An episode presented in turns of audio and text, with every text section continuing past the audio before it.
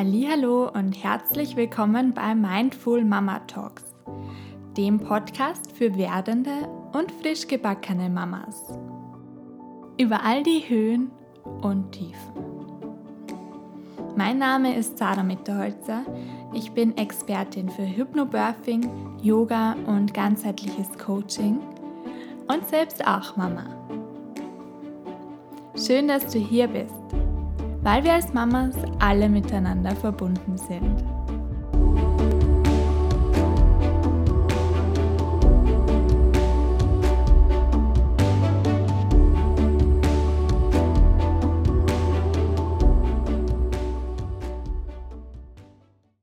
Heute kommt eine Folge ganz allein von mir, ohne Gast.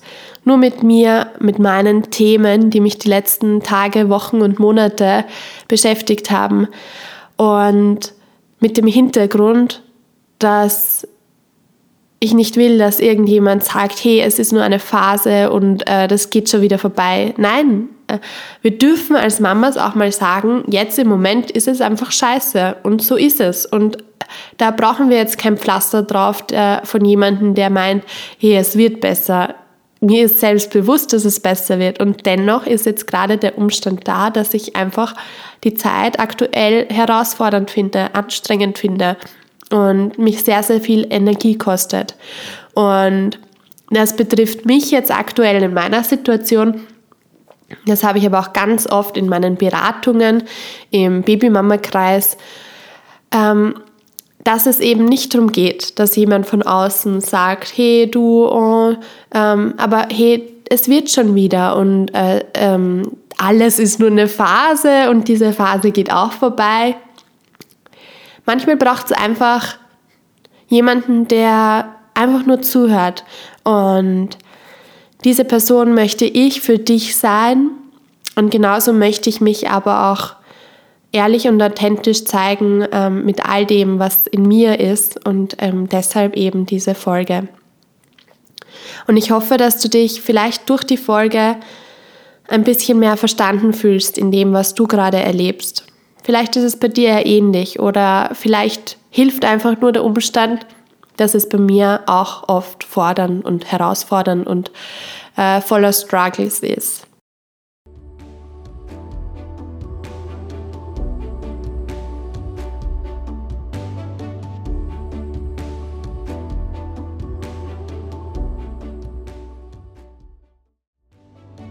Im Prinzip gibt es gerade zwei Themen, die in unserem Familienalltag vorherrschend sind, die mich wahnsinnig viel Energie kosten und ähm, wo in mir der Drang nach Veränderung groß ist. Das ist einmal das Thema Stillen und ähm, das Thema Schlaf. Und diese beiden Themen hängen sehr stark miteinander zusammen. Und ich war auch letztens ähm, bei einer Still- und Schlafberaterin, die mir weitergeholfen hat. Und dennoch möchte ich diese Folge aufnehmen weil, weil es eben einfach gesagt gehört. Wie du vielleicht mitbekommen hast, ist der Felix gerade 15 Monate alt, also schon über ein Jahr. Ähm, und die letzte Nacht, in der ich durchgeschlafen habe, ist über 15 Monate her, war irgendwann während der Schwangerschaft. Gegen Ende hin habe ich dann auch nicht mehr gut geschlafen. Aber ja, jedenfalls, worauf ich hinaus möchte, es ist schon ewig lang her. Ich kann mich gar nicht mehr erinnern, wie es ist, mich im Bett voll auszubreiten, ähm, die Position einzunehmen, die ich möchte und nicht die Position, ähm, wo ich glaube, dass sie am angenehmsten für den Felix ist dass ich einfach eine Nacht mir wünsche, in der ich ähm, nicht durch seine Geräusche geweckt werde, weil er auf Busensuche ist, sondern wirklich durchschlafe und in der Früh dann auf, ausgeschlafen aufwach, ähm, von alleine aufwach, nicht von ähm, einem kleinen Mann, der nicht mehr schlafen möchte, sondern das ist etwas, wonach ich mich wirklich, wirklich sehne. Eine Nacht nur für mich ein Bett, eine Sarah, ähm, mindestens acht Stunden, lieber zehn Stunden. Ähm, es ist gar nicht so, dass, dass ich mich nach einem Spa-Day oder ähm, nach, nach äh, was auch immer sehe. Ne? Es ist wirklich einfach mal eine Nacht nur für mich im Bett zu verbringen. Das ist das, was bei mir gerade also ganz oben auf meiner Wunschliste steht quasi. Wenn, wenn mir das Christkind was bringen könnte, ähm, wäre es das. Weil ähm, ich finde einfach Schlafmangel auf Dauer macht was mit uns. Also ich war wirklich so, ähm, dass ich in den ersten Wochen nach der Geburt, dass, dass ich das so gut weggesteckt habe. Und das hat mich echt gewundert, weil ich eigentlich ein Mensch bin. Mir ist Schlaf, mein Schlaf heilig. Und ähm, ich, ich habe also ich habe früher leidenschaftlich gern geschlafen. Man könnte sagen, äh, Schlaf war ein Hobby von mir. Und das hat sich halt wirklich mit der Geburt drastisch verändert, auf den Kopf gestellt, weil plötzlich war Schlafen überlebensnotwendig. Okay, ist es immer, aber ich glaube, du weißt, was ich meine. Ähm, es war so, ich nehme alles, was ich irgendwie kriegen kann und wenn es eben Intervallschlafen mit Unterbrechungen alle Stunden ist, Hauptsache irgendwie komme ich ähm, zu meiner Energie da, die Batterien auch wieder aufzuladen und ähm, Kraft für den neuen Tag zu sammeln.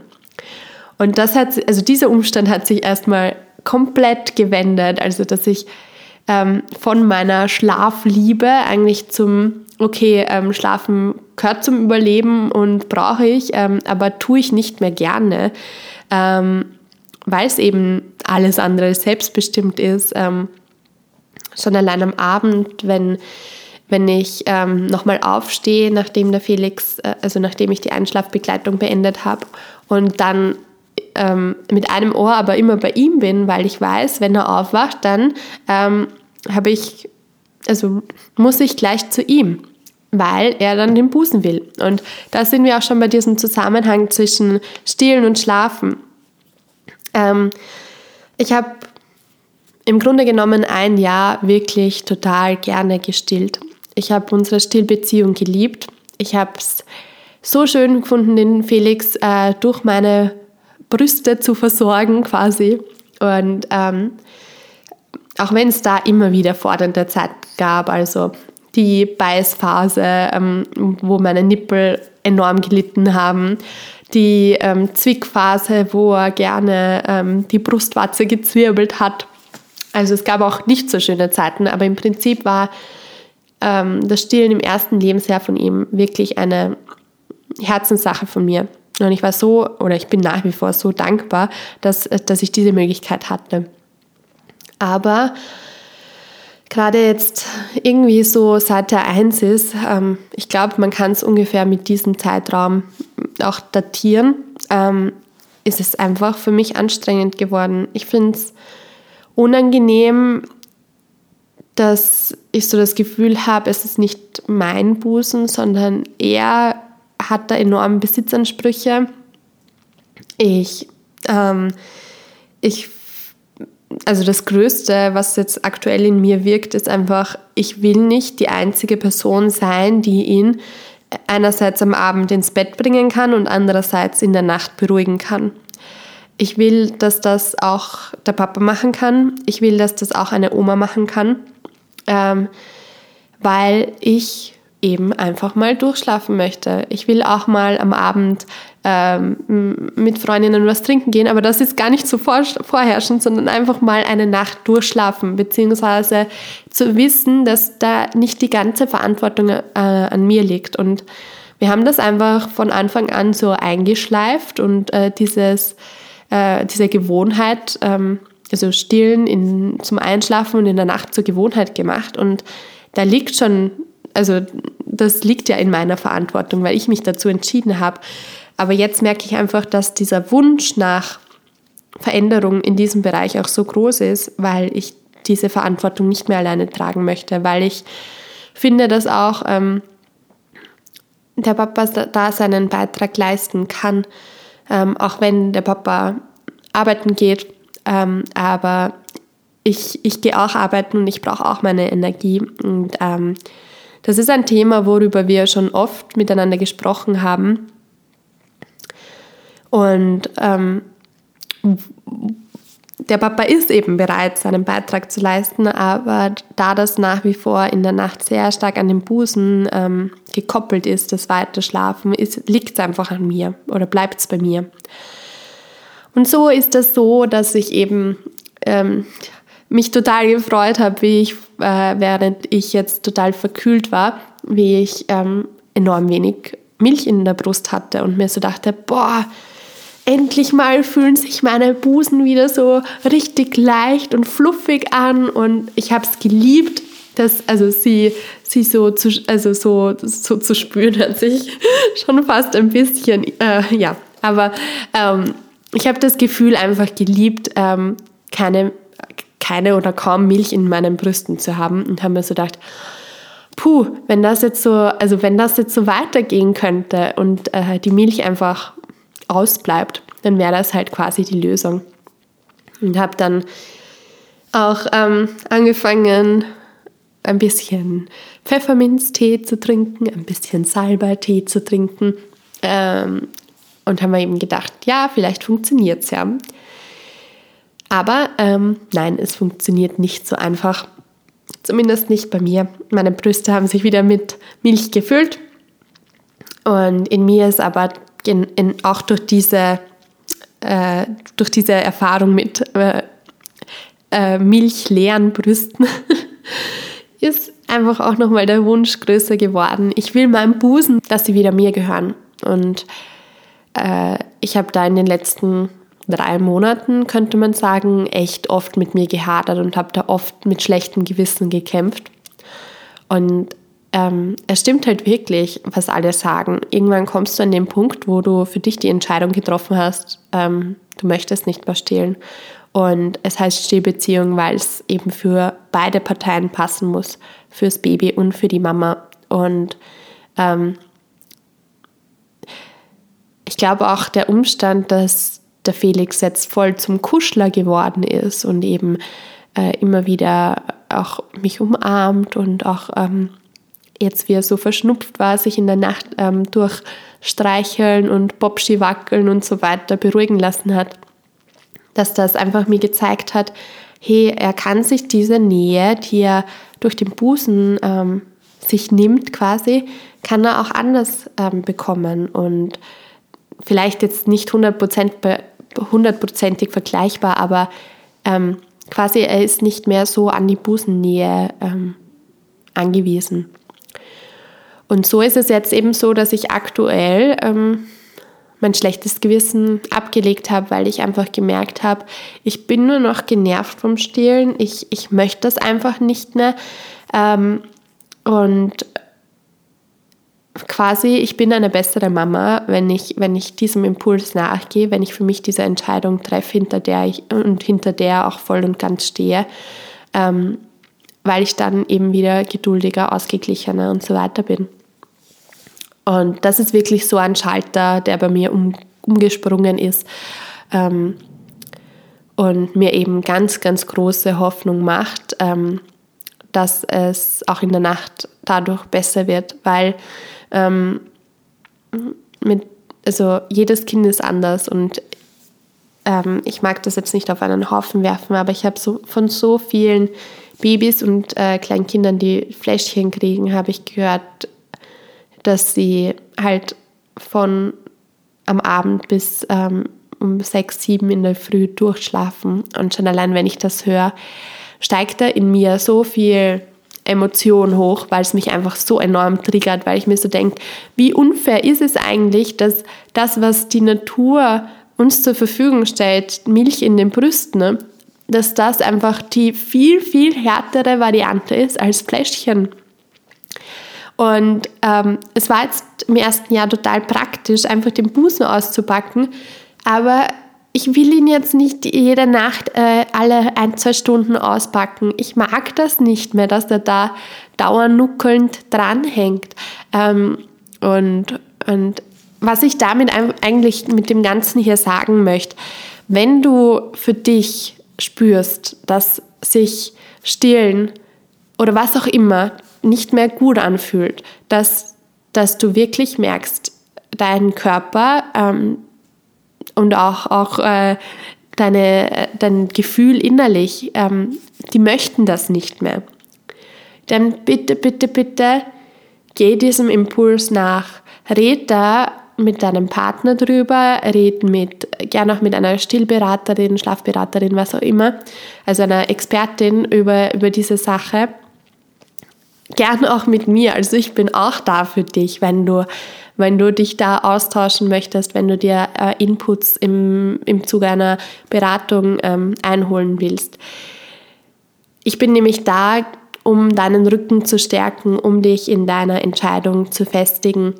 Ähm, weil wenn es dir gut geht, geht es auch deinem Kind, deinem Baby gut. Und das ist auch so ein abgedroschener Satz wie alles ist eine Phase, aber es stimmt halt einfach. Ähm, wenn du im Reinen bist mit dir, mit deinen Entscheidungen, dann ähm, ist es halt auch dein Kind. Wenn du für dich klar die eine Entscheidung getroffen hast, nicht mehr zu stehlen und dann die nächsten Schritte ähm, in Gang setzt, ähm, entweder ähm, also äh, Milch, milchreduzierenden Tee trinkst oder was auch immer. Also ich möchte da gar, nicht, gar keine konkreten Tipps geben, weil ich eben keine Stillberaterin bin. Was ich sagen möchte ist, wenn du für dich klar bist, ähm, du da die ähm, Schritte in Gang setzt, dann fällt es einfach deinem Baby, deinem Kind viel, viel leichter, ähm, das auch zu akzeptieren, sage ich mal. Ähm, Genau.